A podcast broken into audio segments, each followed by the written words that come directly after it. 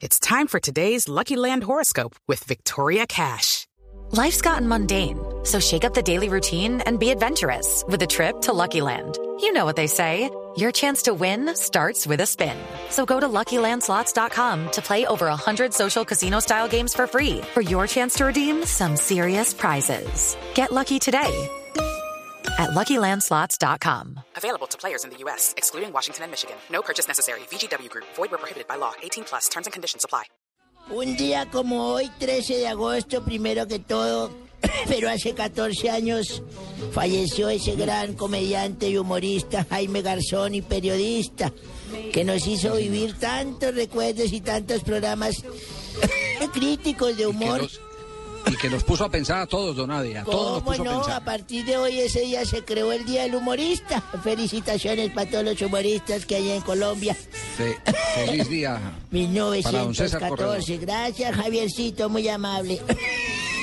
No, no es Para usted, César, no para para don César. Yo le digo, es que yo me veo con él. Ustedes no saben los negocios que yo tengo, no jodan. Bueno, Un día como hoy, pero de 1914, don Javier, en una pizzería de San Pablo, se reunieron, así como cuando se reúnen un poco de, de hombres en una pizzería, Qué rico pizza. San Pablo. decididos a formar un club de fútbol. ¿Cómo le parece en una pizzería formar un club de fútbol?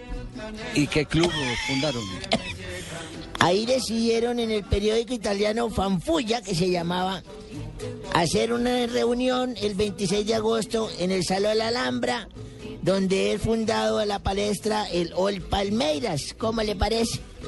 El Palmeiras. Sí, señor. Se fundó un día como hoy, el un día Palmeiras de Brasil. hoy. ¿Quién iba a pensar Ah, eso? ¿Quién iba a el creer equipo que de una Babá. ¿Es de su El papá equipo de el equipo? No, no, de Babá, Babá. El centro delantero que tuvo Brasil en el Campeonato Mundial de 1958 Sí, y señor, 62. ¿cómo no? Hoy el Palmeiras tiene una crisis financiera, está en la B del fútbol brasileño. Ah, caramba, cayeron en mal momento. Casi toda la plata se la gastó en escolar y que ahora es el técnico de la selección brasileña. Bueno, pero un día como hoy, pero en 1939, en cancha de San Lorenzo, jugaron un encuentro benéfico de dos equipos. Por un lado fue el River eh, y el otro Independiente, y por el otro lado Flamengo y Vasco da Gama. Sí. Ganaron los locales 3 a 1. Me acuerdo que ese día tantas estrellas juntas como Vicente de la Mata, Arsenio Érico, José Manuel Moreno, el Charro. Erico, Erico, Erico, póngale ahí la... la- Y Adolfo Pedernera también estuvo en ese partido, sí señor. En 1961 el Real Madrid de España enfrentó en Barcelona, digo, enfrentó a Barcelona y le ganó por tres goles a uno. Claro que el partido se jugó fue en el estadio de Modelo de Ecuador y Barcelona es equipo de Guayaquil. ¿Cómo le parece? Qué mamá de gallo, ¿no? Y en el, Ya dos- y en el 2008 Martín Palermo Viejo corrompido, ¿no? Alcanzó a Francisco Barallo como máximo goleador de Boca Juniors durante el profesionalismo con la Bicoca. La Bicoca de 194 goles. Escúchelo. Un zurdo y un derecho. Para el zurdo. Palermo no pudo. Palermo y el segundo. ¡Gol! ¡Gol!